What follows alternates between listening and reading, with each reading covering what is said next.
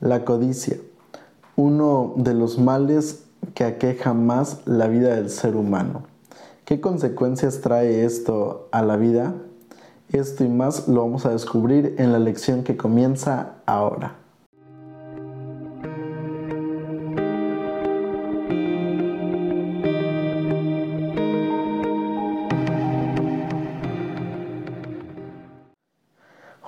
¿Qué tal amigos? Me da mucho gusto saludarles y darles la bienvenida una semana más a esta serie titulada Presente 7. Este es un espacio donde compartimos el estudio de la lección de cada semana y pues la verdad es que me siento contento de que puedas seguir compartiendo con, conmigo este momento para seguir enriqueciendo tu estudio y sobre todo que pues podamos juntos ir descubriendo más acerca de Dios. Y, por supuesto, quiero aprovechar este momento para invitarte a que tú puedas de manera personal eh, estudiar tu, tu, lección de cada semana. Mira, estos comentarios que compartimos solamente son un resumen, un repaso de lo que Posteriormente, cada uno de nosotros en nuestros hogares eh, debimos ya haber estudiado, así que invitarte para que no sustituyas el repaso de la lección, tu estudio de la lección diario, con estos comentarios o con algunos otros comentarios, sino al contrario, que nosotros podamos simplemente enriquecernos con esto y de esa manera profundizar aún más en el estudio de la lección. Y bueno, una vez dicho esto, vamos entonces a entrar en la lección número 9 para el 4 de marzo del año 2023 último mes de este trimestre, gracias a nuestro Dios. Y el título de la lección es Guárdense de toda avaricia. Este trimestre estamos hablando acerca de la administración de los recursos, de los bienes que el Señor ha confiado a cada uno de nosotros. Y como parte de ser buenos administradores, tiene que ver el hecho de eh, no tener avaricia en nuestros corazones. Y por eso la lección de esta semana va a abordar esa temática. Y el versículo para memorizar se encuentra en Lucas capítulo 12, versículo 15. Es una advertencia de parte de Jesús para la gente de su época, pero también para la gente de nuestra época. Y mira lo que dice el texto bíblico. Y les dijo, cuidado, guárdense de toda avaricia, porque la vida del hombre no consiste en la abundancia de los bienes que posee. Qué manera tan más impresionante de darnos una advertencia de parte de Jesús. Primero nos inicia diciendo que debemos tener cuidado y, y tener mucha precaución con esta cuestión de la avaricia. Y él explica la razón. Él dice, porque la vida del ser humano no consiste, es decir, no está basada, no tiene por qué eh, tener como principal objetivo el acumular bienes o el tener bienes, sino todo lo contrario, ¿verdad? Eh, la vida del ser humano va más allá de esa cuestión. Y mira, creo que es muy importante iniciar esta lección definiendo en primer lugar ¿qué es la codicia? Mira, la codicia se define como un deseo desmesurado, un, deseo incontrolable de poseer riquezas o tener posesiones que no nos pertenecen. Eso es la codicia, es querer tener algo que no es mío, que no me pertenece. Y mira, Realmente la codicia es un gran problema, es un gran mal que, afecta la vida del ser humano. Es tan dañina que Jesús, que Dios la, advirtieron e incluso la vemos como uno de los mandamientos de, la ley de nuestro Dios. Y, por eso entonces creo que es algo a lo cual debemos prestarle mucha atención. Y mira, esta semana nosotros vamos a ver algunos ejemplos, ejemplos de personas que albergaron la codicia en su corazón y, las consecuencias que esto trajo a su vida. Son ejemplos aparentemente con muchos años de, distancia, aparentemente... Eh, en, este caso, que tuvieron, por así decirlo, finales diferentes, pero que al final tuvieron el mismo resultado. Y no solamente vamos a ver esos ejemplos, sino también vamos a ver cómo nosotros como cristianos podemos llegar a vencer la codicia, la avaricia en nuestra vida. Y vamos a ir entonces al primer ejemplo de esta semana, que lleva como título El pecado original definitivo. Mira, cuando el pecado entró a este mundo, consideramos que tal vez el primer pecado que, que, entró a nuestro mundo como tal en el jardín del Edén fue justamente este. Fue incluso, me atrevo a decir que antes de la entrada del pecado al jardín del Edén, porque nació en el corazón de una persona, nació en el corazón de Lucifer. Y es que este personaje, eh, Lucifer, que más adelante pues vemos que es identificado como Satanás, como el diablo, vemos allí a, este ser eh, pues teniendo estos sentimientos en su corazón, en un mundo que aparentemente era perfecto, que aparentemente, o no, no aparentemente, sino que mejor dicho, era perfecto y sin ningún problema. Eh, en ese mundo perfecto entró el pecado en ese, en ese mundo. Y eso es algo realmente eh, sorprendente, porque mira, nosotros vemos aquí en este caso, en un comentario que hace Elena de White, en el libro Patriarcas y Profetas en la página 13 y 14, que explica justamente cómo el pecado entró en un mundo que era perfecto. Y mira lo que dice allí Elena de White, descontento con su posición y a pesar de ser el ángel que recibía más honores entre las huestes celestiales, se aventuró a codiciar el homenaje que solo debe darse al Creador. En vez de procurar el ensalzamiento de Dios como supremo en el afecto y la lealtad de todos los seres creados, trató de obtener para sí mismo el servicio y la lealtad de ellos. Y codiciando la gloria con que el Padre Infinito había investido a su Hijo, este príncipe de los ángeles aspiraba al poder que solo era un privilegio de Cristo. Vemos allí este personaje Lucifer en un mundo perfecto codició, tuvo esa avaricia de querer ser o de querer obtener, de querer tener el privilegio que solamente tenía Dios y Jesús.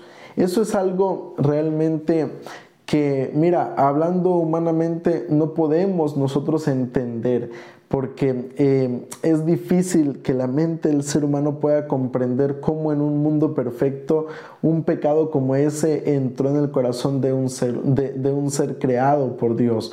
Pero pues sucedió aunque es algo difícil de creer y esto es uno de los grandes misterios que la palabra de Dios tiene y que tal vez solamente podremos entenderlo cuando lleguemos al reino de los cielos, pero al final de cuenta vemos que este pecado de la codicia entonces fue, por así decirlo, el originador del pecado en nuestro mundo, del pecado en el jardín del Edén, del pecado en la vida de Adán y Eva. ¿Todo por qué? Porque un ser quería ser semejante a Dios, quería tener lo que, lo que únicamente a Dios le pertenecía pertenecía, que en este caso Lucifer quería pues ese honor, esa gloria, ese respeto que solamente Dios como ser supremo tenía y, tiene todavía en nuestro mundo. Y mira, eh, esto nos lleva entonces a una cuestión muy importante y es que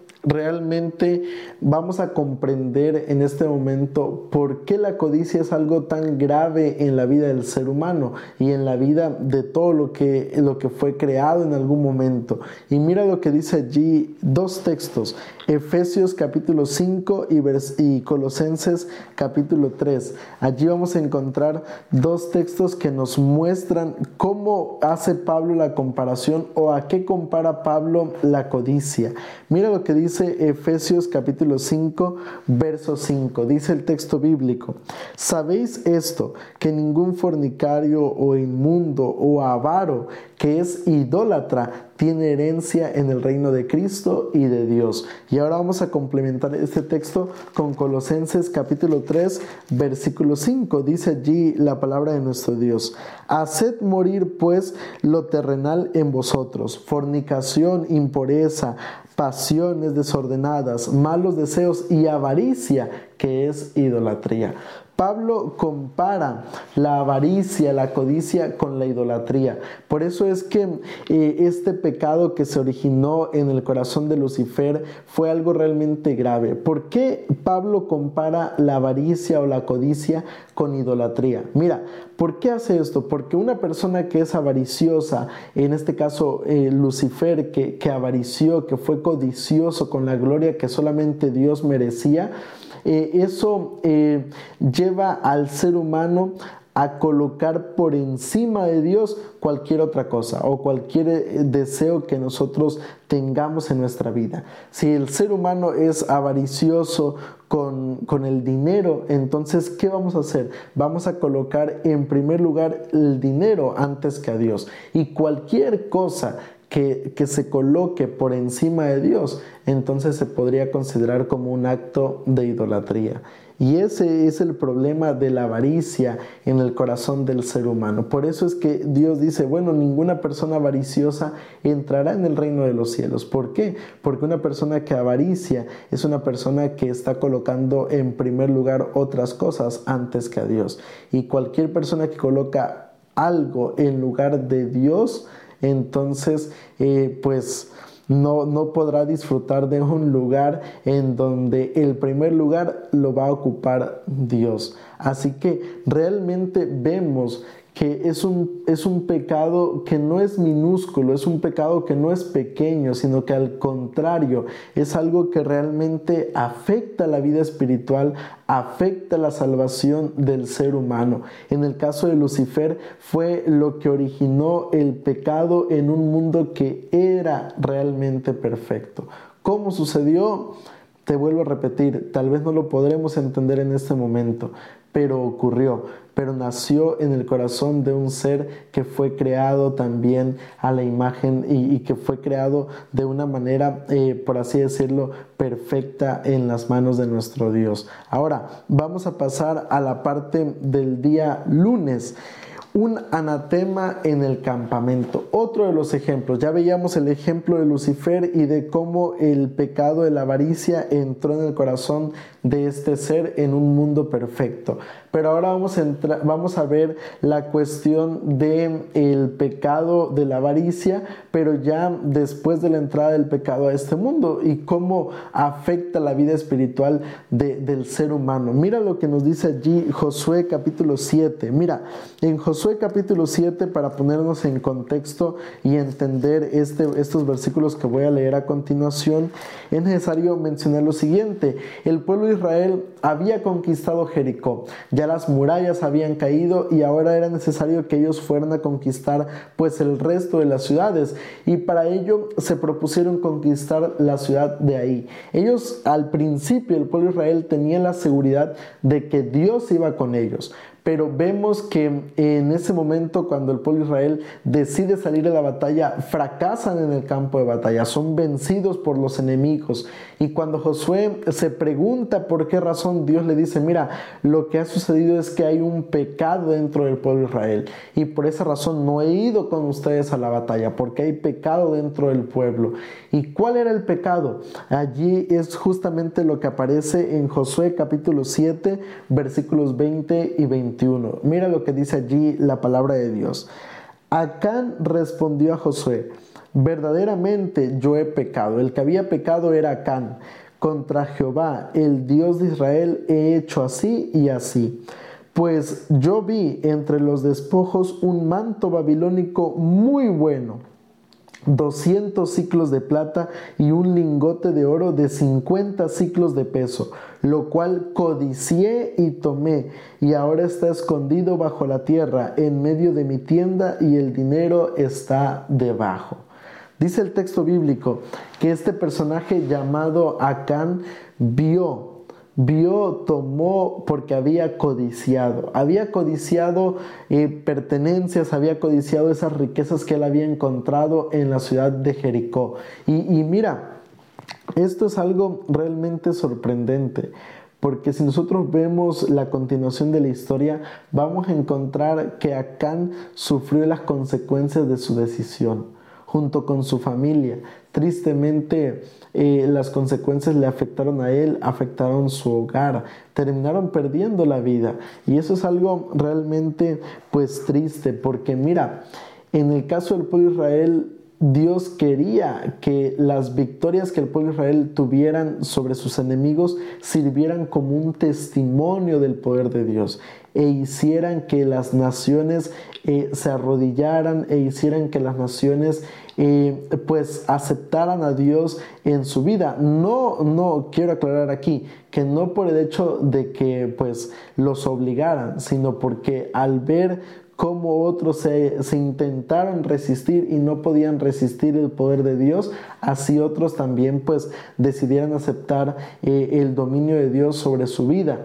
Pero en este caso, la acción de Acán llevó al pueblo Israel al fracaso. Y es que esto es algo que nos muestra entonces lo peligroso que puede ser la codicia, la avaricia, cómo no solamente puede llegar a afectarme a mí como persona, sino que incluso puede afectar a las personas que me rodean, a las personas más cercanas a mí, porque eh, tristemente en el caso de Acán, su pecado afectó también su hogar, afectó al pueblo de Israel, y tristemente el pecado de la avaricia puede afectarme a mí, cuántas personas por querer tener más se meten tal vez en negocios ilegales, se meten tal vez en, en aceptar sobornos, en aceptar cosas que tal vez no son correctas para su vida. Y luego cuando se descubre eso, no solamente sufre esa persona, sino que también sufre su familia.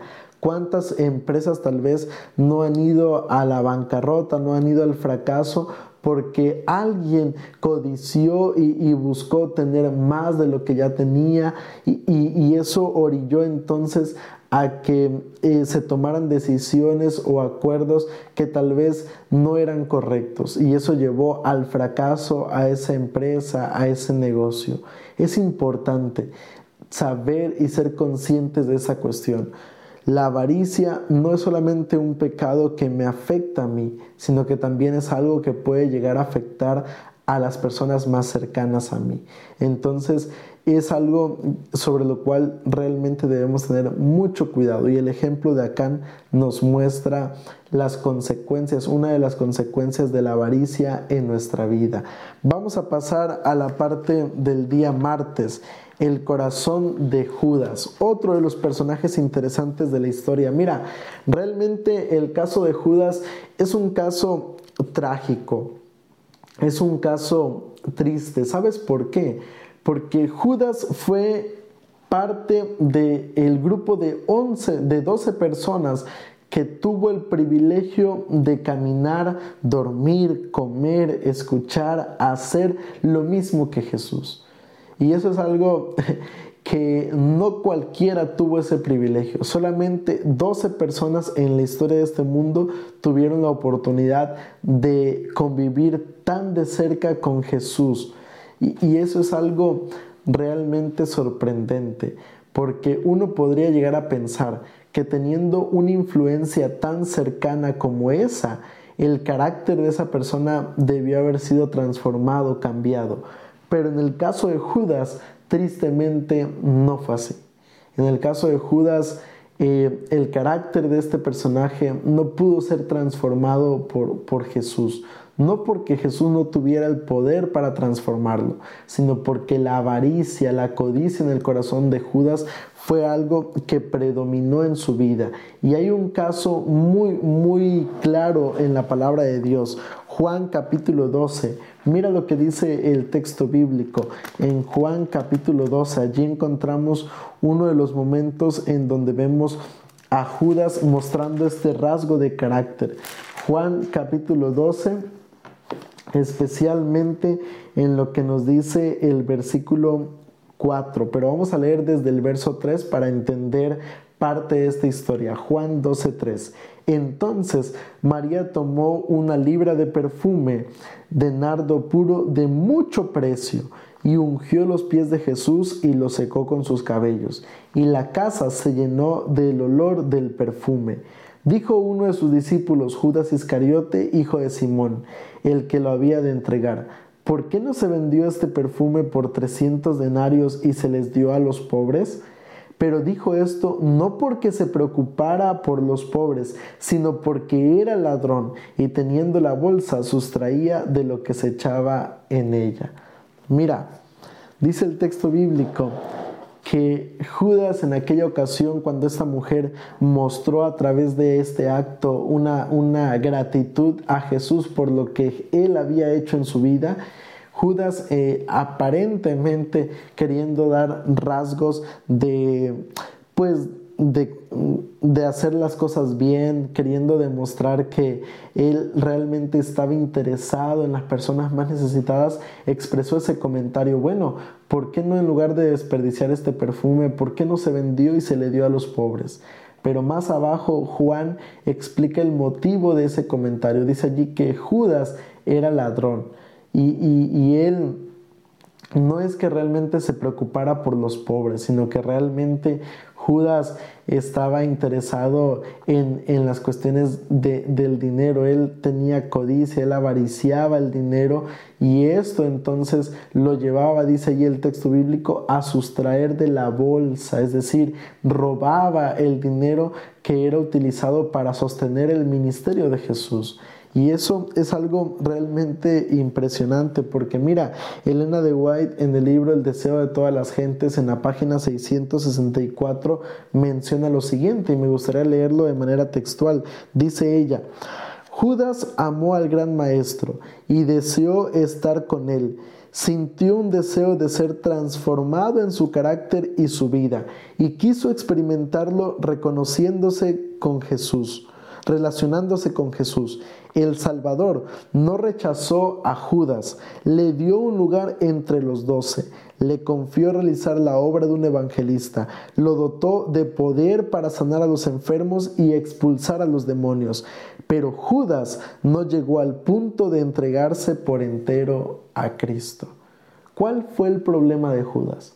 El problema es que nunca dejó que realmente Jesús transformara su vida. Él no estaba tanto interesado en los pobres, él estaba interesado en enriquecerse a sí mismo. Y mira, otro de los problemas o, una de las enseñanzas que nos enseña esta parte de la lección con respecto a Judas es que una persona avariciosa no va a tener límites. Una persona avariciosa no va realmente, en este caso, a tener... Eh, vamos a decirlo así, esa satisfacción por completa. Y aunque tenga lo que, lo que anhelaba, lo que deseaba, siempre va a querer tener más.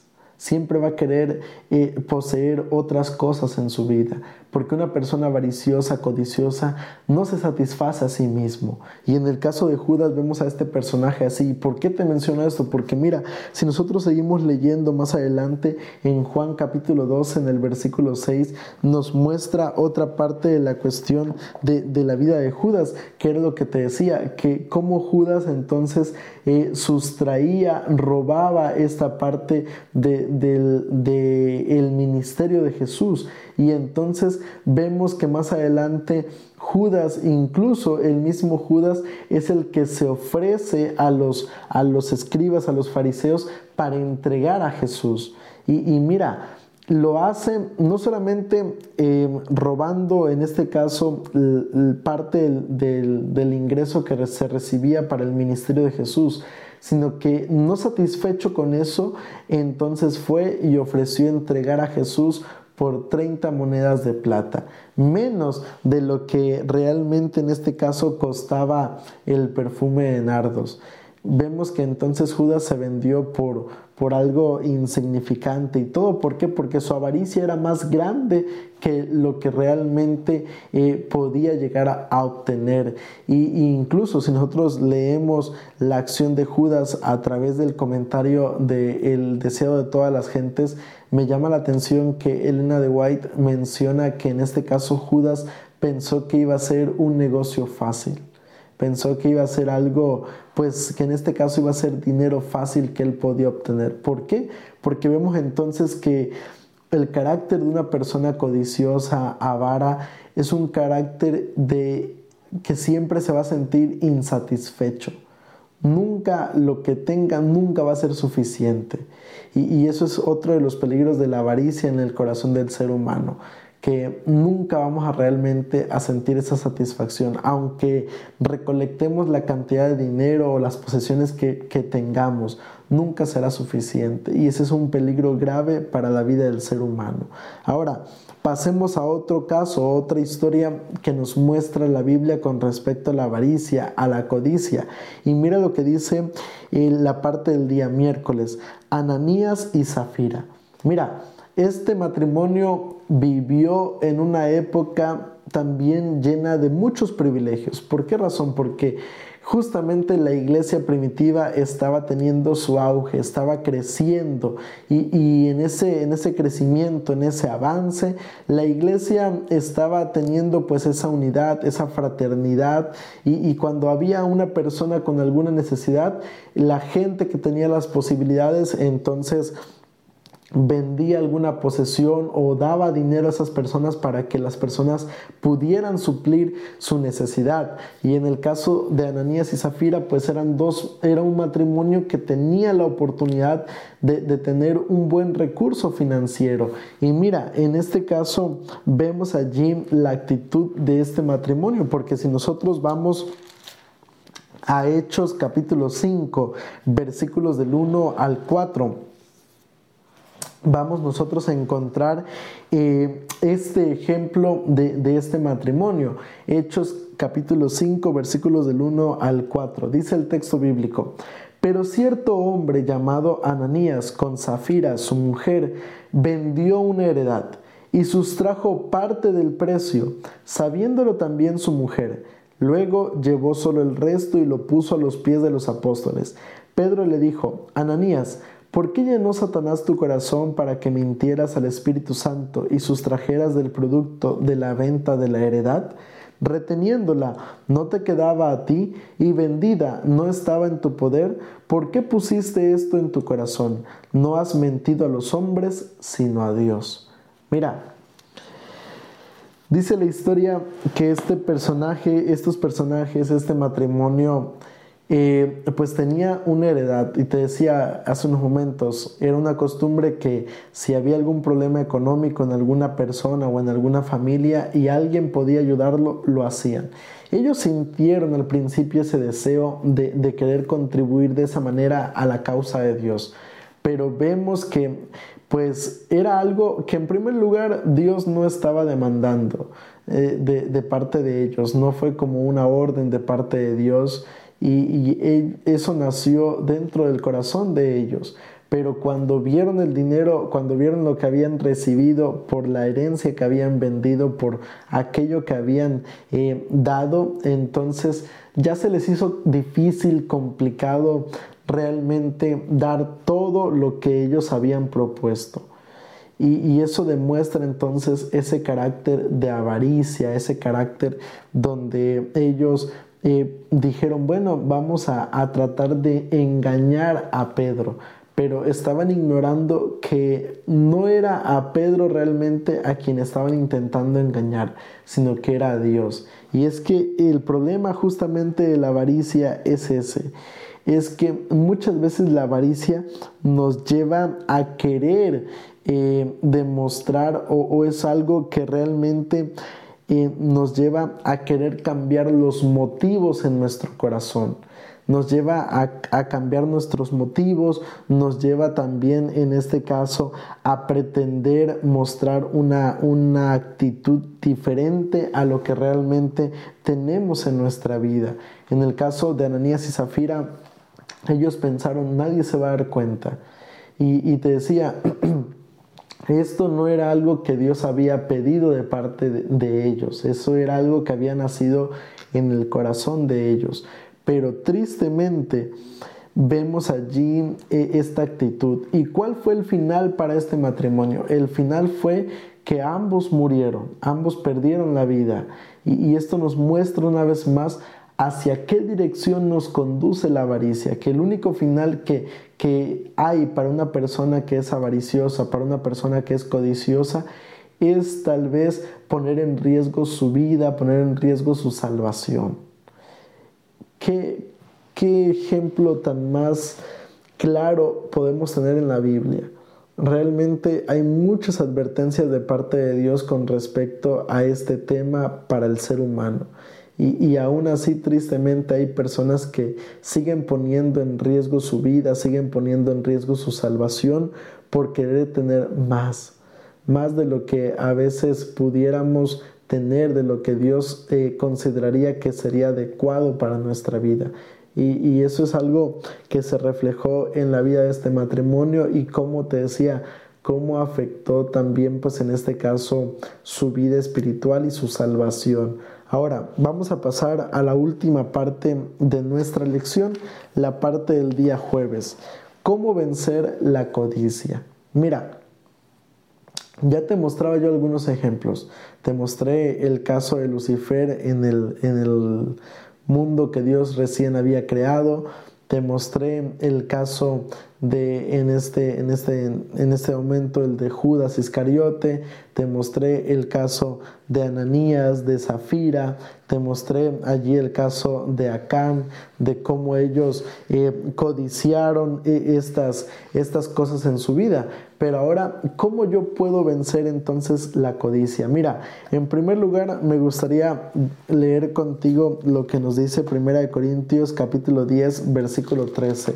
Y es que la codicia es un mal que realmente afecta muchísimo el corazón del ser humano, lo llena de orgullo, lo llena de egoísmo y, es como un cáncer en la vida del ser humano que tiene que ser extinguido por completo, si no va a terminar acabando con nuestra vida. Y mira lo que nos dice 1 Corintios 10:13. No os ha sobrevenido ninguna prueba que no sea humana pero fiel es Dios, que no os dejará ser probados más de lo que podéis resistir, sino que dará también juntamente con la prueba la salida para que podáis soportarla. Dice el apóstol Pablo, querido amigo, que no hay prueba que no podamos vencer, que todo lo que Dios coloca en nuestra vida, lo que Dios permita que suceda, son cosas que podemos vencer en el nombre de nuestro Dios. Y, eso es lo que debemos comprender en este momento. Mira, la avaricia es un pecado que muchas veces es imperceptible al corazón del ser humano. ¿Por qué? Porque a veces, como veíamos hace unos momentos, podemos disfrazarla como en el caso de Ananías y Zafira y, e incluso fingir que realmente somos bondadosos cuando por dentro estamos siendo avariciosos. Y ese es un problema grave porque muchas personas se engañan a sí mismos. Pero mira, realmente existe una manera como el ser humano puede arrancar la avaricia de su corazón. Y yo quiero compartirte por lo menos tres cosas, tres eh, actividades, tres tareas, tres... Eh, cosas que pueden ayudarnos a evitar caer en la avaricia o ayudarnos a arrancar la avaricia de nuestro corazón. Mira, el primer consejo es tomar la decisión de servir a Dios y depender de Él. Eso es lo primero que debemos hacer. Toma hoy la decisión de servir a Dios, de servir a Dios con todo lo que tú tienes, con tu familia, con tus posesiones, con tus recursos, con tus talentos, con tu tiempo, porque la avaricia no solamente tiene que ver con... Eh, con cuestiones financieras, sino que también la avaricia puede ser que podríamos ser avariciosos con nuestra familia, avariciosos con nuestro tiempo, que podemos ser avariciosos con nuestras posesiones. El ser humano puede avariciar muchas otras cosas puede codiciar muchas cosas en su vida. Y lo primero que tenemos que hacer entonces es tomar la decisión de servir a Dios, de rendirnos por completo a Dios junto con nuestro hogar. Ese es el primer paso. El segundo paso es orar diariamente. Orar diariamente. Podemos pedir en oración lo que Jesús nos invita que hagamos en Mateo 33 pedirle a nuestro Dios que nos evite, que no nos deje caer en la tentación, sino que nos libre de todo mal. Porque la codicia, la avaricia es eso, es una tentación, es un mal de, de, de parte de y por lo tanto debemos nos ayude en oración a arrancar, a evitar caer en ese pecado en nuestra vida. Tercer y último consejo, estudiar la, Biblia en forma regular. Esto es lo que nos va a ayudar. Y me da mucho lo Salmo 119, versículo 11. Allí, en mi corazón he guardado tus dichos para no pecar contra ti. Allí está Dice la palabra de Dios, cuando el ser humano guarda en su corazón eh, la palabra de Dios, eso puede ayudarnos a no pecar contra, contra nuestro Dios. Tres consejos que nos van a servir para arrancar la avaricia de nuestra vida. Número uno, ya te decía, decidir servir a Dios. Número dos, orar a Dios y pedir que nos libre de ese pecado. Y número tres, estudiar nuestra Biblia. Tres consejos que nos van a servir para evitar caer este pecado, en este pecado en nuestra vida. ¿Hacia qué dirección nos conduce la codicia? Solamente a la muerte eterna, solamente a la perdición.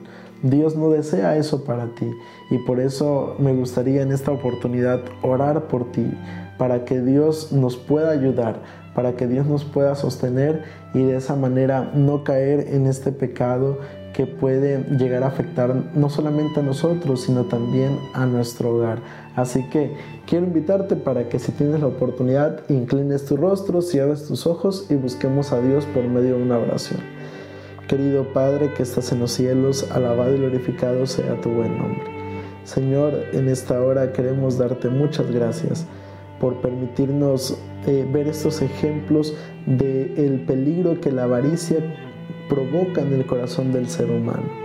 Gracias Señor porque advertencias no nos faltan para que podamos hacer lo correcto delante de ti. Permite Padre que realmente podamos eh, aferrarnos a tu mano poderosa Señor, que podamos confiar en ti y que tú nos des la victoria sobre ese pecado en nuestra vida Señor. Ayúdanos, Padre, y nos entregamos por completo a ti, con nuestros recursos, con nuestros hogares, con nuestras posesiones, Señor. Te lo suplicamos todo esto y te lo colocamos en tus manos, en el dulce nombre de Cristo Jesús. Amén. Muchas gracias por acompañarme hasta este momento del repaso de la lección.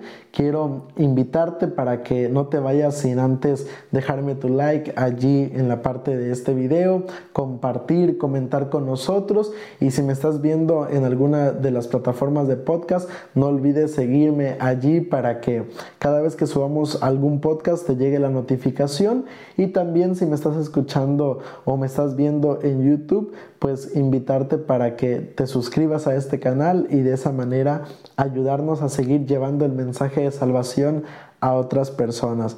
Te voy a dejar aquí en, en, esta parte de abajo de la pantalla algunos otros videos que puedes ver y de esa manera seguir enriqueciendo tu vida espiritual.